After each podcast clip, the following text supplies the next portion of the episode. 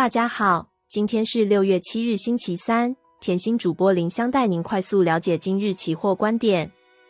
一般短线上升趋势线及五日线是多空攻击强弱的分界点。目前指数在五日线上方，以上升趋势线为中轴摆荡。虽然整体量能稍显不足，但采用资金轮动无视价量与 KD 高档背离，维持创高的运作模式。今日除台积电涨八元的贡献外，也带动电子族群，还有贵买指数引擎，电金传产股同步上扬，涨幅平均上涨家数是下跌家数的两性两倍多，指数区逼近买权最大未平仓量一万七千点的位置，创一年多来高点。如在五日线上方偏多惯性未改变，没被破坏，短线需留意成交量萎缩、周转率降低，且跌破二十日均量，市场追加意愿不高的问题。若后续量能能够回温配合。有利于台股走出波段行情，反之则短线潜在双背离尚未化解下，大幅上涨不易，缓步调整格局几率大。筹码上，外资期货上净多单小幅增加八百四十八口，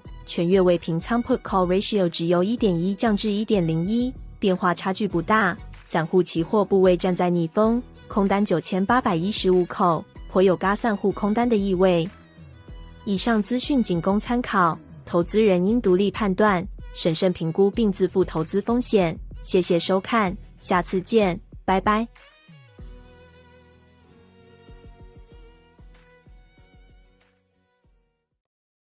如果您喜欢我们的内容，欢迎订阅频道、按赞及分享，并开启小铃铛，将可于第一时间接收到最新讯息。